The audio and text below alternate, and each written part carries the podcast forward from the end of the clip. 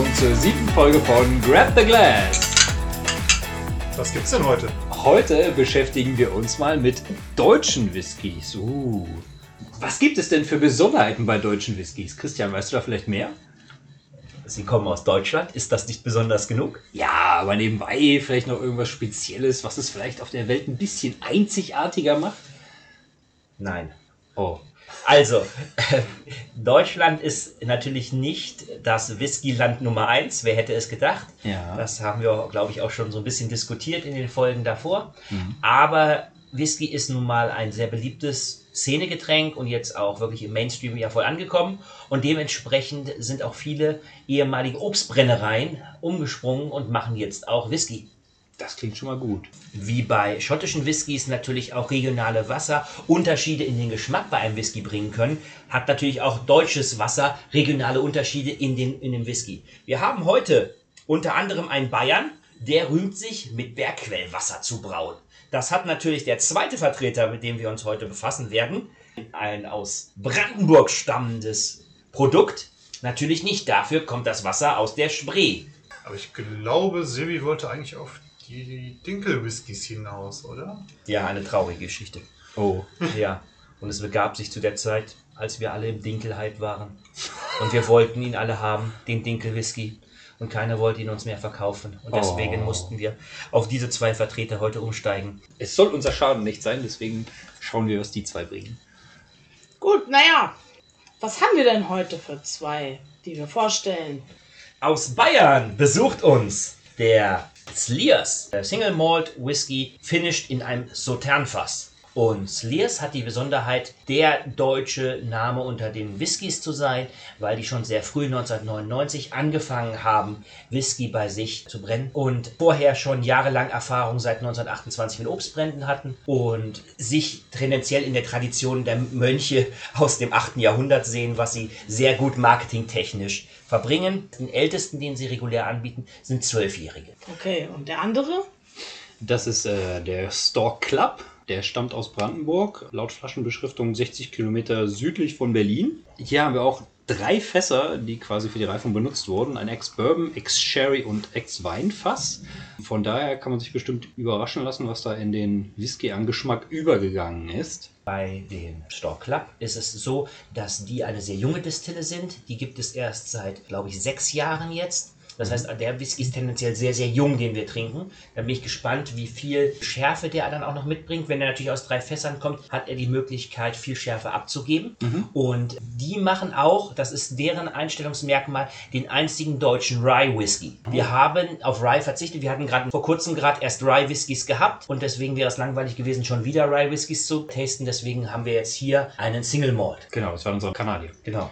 Das ist jetzt auch noch so eine gute Frage, weil du ja gesagt hattest, dass zum Beispiel die verschiedenen Länder immer so bestimmte Auflagen erfüllen müssen, um sich besonders zu nennen. Zum Beispiel beim, äh, beim Schotten der Scotch. Weißt du denn da, ob das in Deutschland auch so Auflagen gibt oder? Ja, es gibt es ist sehr, sehr hohes äh, Anforderung vom Gesetz her, wie du den Alkohol zu behandeln hast für Reinheitsgebote. Das sind wir sehr weit führend, wie bei allen anderen Alkoholsachen auch. Aber wenn du den halt wie einen Whisky brennst, dann kannst du ihn auch Whisky nennen. Da haben wir nicht so die Vorgaben. Wir haben auch keine Altersvorgaben, also du musst jetzt nicht irgendwie drei Jahre in Deutschland gereift sein, um dich deutscher Whisky zu nennen. Das haben wir auch nicht. Aber tendenziell orientieren sich Brennereien in anderen Ländern oft an den Schotten.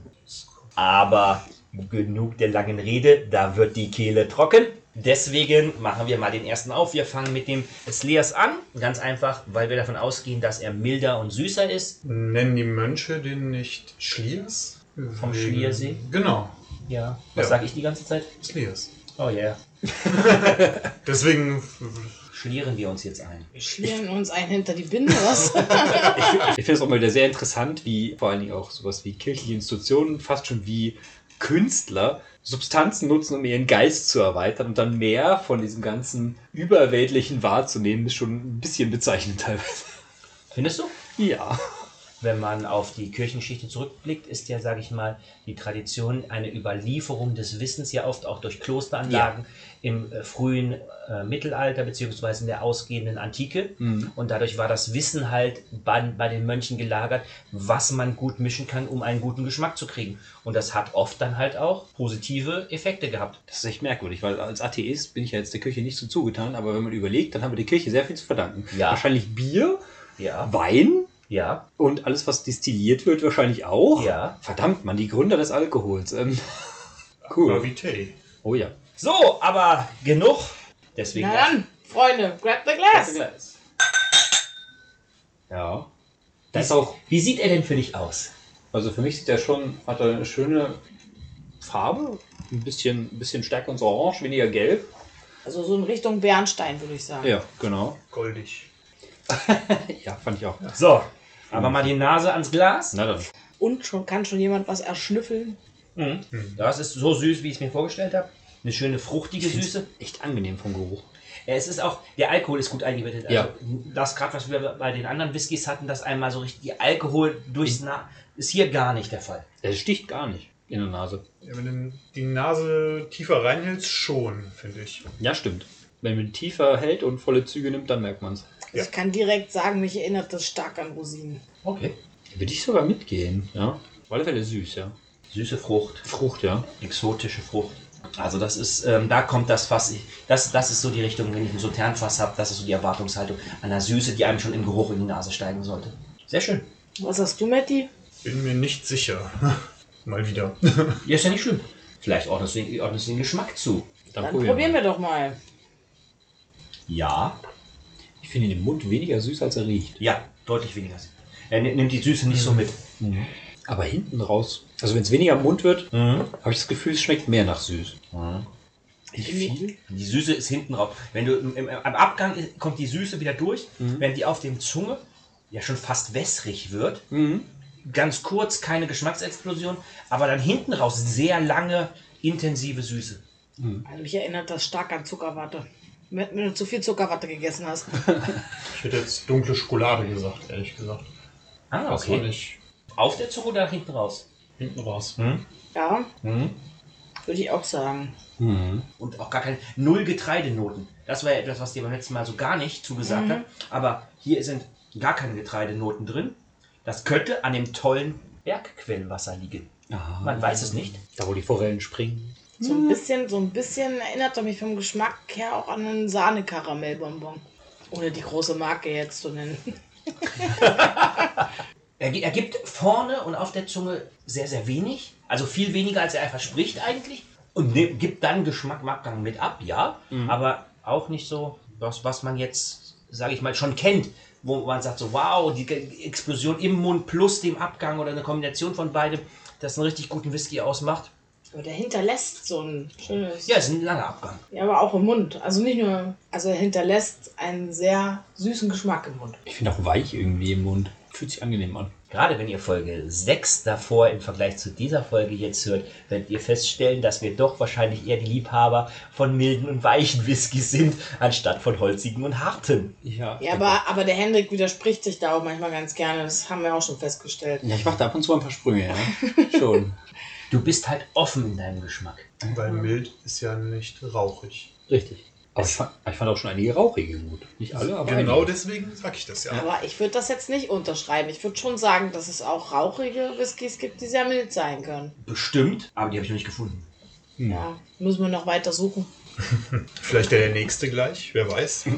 Wir sprechen uns in Folge 3729 nochmal, wenn wir ihn gefunden haben. Jetzt musst du mir doch mal erklären, wie du genau auf diese Zahl kamst. Christian ist optimistisch. Ja, wir haben die Querwurzel von 29 multipliziert mit den Whiskys aus Region A über die Querwurzel B von C, keine Ahnung, irgendeine Zahl. Ich dachte schon, du kommst mit Pippi Langstrumpf-Theorie.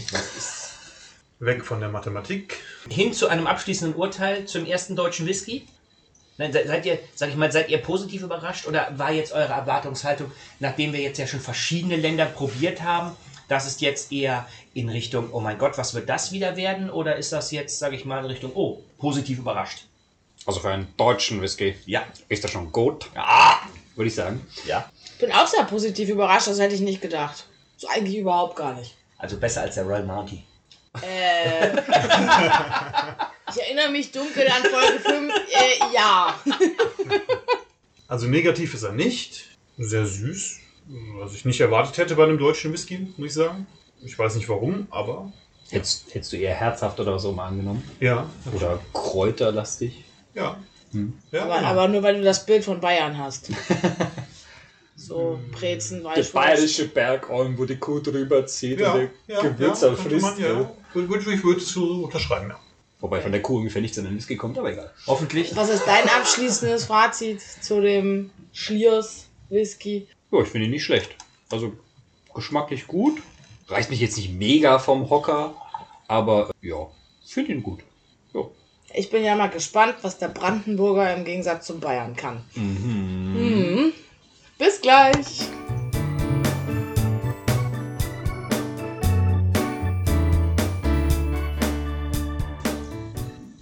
Willkommen zurück. Hey! Oh. Oh Mann. Welch Elan. Ja. In welchem Elan gehst du gen Nordosten? Oh, Heimat. Ja, genau. Und deswegen befassen wir uns jetzt mit Dem Stock Club, einem Single Malt Whisky aus Deutschland, Brandenburg, der in Ex-Bourbon, Ex-Sherry und Ex-Weinfässern gereift ist. Genau. Ja. Ja, sehr cool. Also Ja. gleich drei verschiedene Fässer. Genau. Da können wir einiges erwarten. Vielversprechend, ja. Ganz, ganz kurz zur äh, Distille. Ähm, dieser Whisky ist aus einer sehr jungen Distille, gegründet von äh, drei Fans von Whiskys, die teilweise Barmixer waren, sich also wirklich auch mit Alkohol richtig gut auskennen und sich ihren Lebenstraum erfüllt haben und halt diese Distille bei Berlin gekauft haben, um dort halt ihr eigenes Produkt herzustellen. Sieht auch super nett aus. Ähm, nee, meine Frage dazu ist noch, äh, ob du weißt, äh, was da vorher drin war. Weil du ja gesagt hast, sie haben die Distille übernommen. Ja, das waren alles Gehöft. Die haben es einfach in ein Gehöft altes reingebaut. Also war es vorher keine, keine Distillerie. Das ist ja keine Distille, ist es ja nicht. So, dann gießen wir uns doch mal was ein. Aber ganz wichtig, diesen Whisky werden wir nicht einfach nur so verkosten. Wir haben auch echte. Spreewaldgurken. Mal sehen, wie ein Whisky mit Spreewaldgurke nachher schmeckt. Also, Im Whisky oder nach dem Whisky? Nach dem Whisky. Gurke im Whisky? Okay, jetzt wird's krass. so, und dazu grab the glass. Schon mal deutlich heller. viel, viel heller. Oh ja. Viel heller. Helles Gold. Goldgelb, ja. Goldgelb. Hier erinnert das ein bisschen an Apfelsaftkonzentrat. Du hast Ja. Sie hat aber völlig recht. ja, so eine positive Assoziation. Apfelsaftkonzentrat. Das billige aus dem, ja, keine Ahnung, Netto oder was auch immer. Ich trinke den gern. Hauptsache nach Dor. Riech mir doch mal dran, oder? Ja. Der riecht komplett anders. Oh ja. Ja. Fruchtig, ja? Auch fruchtig, aber anders fruchtig. Mhm. Säuerlich Das fruchtig. Säuerlich fruchtig, genau. Weil der andere süßfruchtig war, geht der mit die säuerlich fruchtige Ecke. Und ich finde, der Alkohol ist hier deutlich intensiver. Also ich finde, der säuerliche Geruch ist so intensiv, dass er den Geruch des Alkohols überdeckt. Ich finde, der Schliers hatte mehr im Geruch. Mehr Frucht, mehr Tiefe. Also eine abgerundetere Komposition. Oh ja. Ja, Mal sehen, ob er geschmacklich mehr überzeugt. Hm. Nicht so doll. Nee, ich fand den anderen besser, ehrlich gesagt. Woran liegt? Der andere war süßer. Der ist irgendwie, weiß nicht, irgendwie so ein bisschen sehr. Auch ich fand den äh, Schliers, den wir zuerst hatten, deutlich besser, weil er im Abgang länger war. Also hier ist ein sehr, sehr kurzer Abgang. Und gleichzeitig hast du aber auch keine Geschmacksexplosion im Mund. Also der kommt auf die Zunge, gibt, gibt auch hier so ein bisschen seine tropischen Früchte oder Säuerlichkeit dann ab. Ja, das säuerlich, ja. mit Alkohol und dann geht der runter und gibt da nur noch ein bisschen Schärfe ab, aber nicht dieses langanhaltende Aroma, das wir beim, beim ersten hatten. Also ich finde, der Geschmack ähnelt nicht dem Geruch. Ich habe sogar das Gefühl, wenn der auf die Zunge trifft, dass sich irgendwie was Mehliges verbreitet. Also auch jetzt so im Nachhinein noch ist das wie so ein, jetzt hat so ein Staubfilm auf der Zunge. Staub, okay. Naja gut, aber ein Alkoholfilm, dass der sich auf die Zunge legt, das kann schon mal. Aber das sein. hatte der Schliers halt eben nicht. Ich war jetzt noch so ein bisschen bei Holz. Ja, Holznoten nehme ich auch auf alle Fälle wahr. bisschen moorig vielleicht. Die böse Spree mit ihrem Brackwasser. Ein bisschen lederig Das vielleicht. hast du sogar. gesagt. Also ich finde den geschmacklich nicht so schlecht. Jetzt, jetzt nicht so gut wie den, den wir davor hatten, aber auch nicht schlecht. Anders. Anders, ja.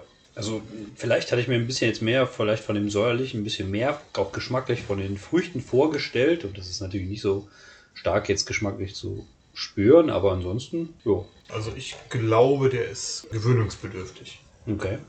Wie gewöhnen wir uns an diesen Whisky mit Spreewaldgurken? Jetzt kommt's Kraft. Ja. Ein sehr außergewöhnliches Experiment.